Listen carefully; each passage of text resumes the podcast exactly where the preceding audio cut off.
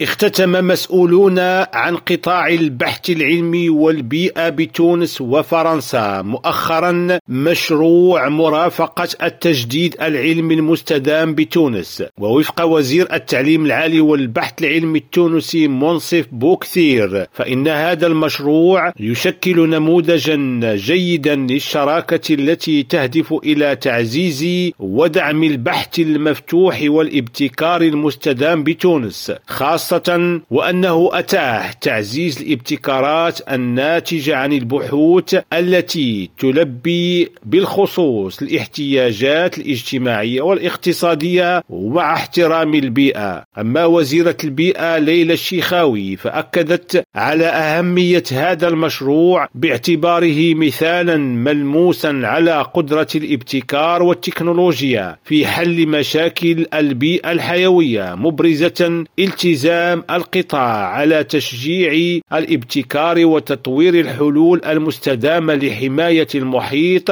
ودعم البحث العلمي باعتباره ركيزة أساسية في تحقيق الأهداف البيئية والتنموية. عبد الله البشواري ريم راديو نواكشوط.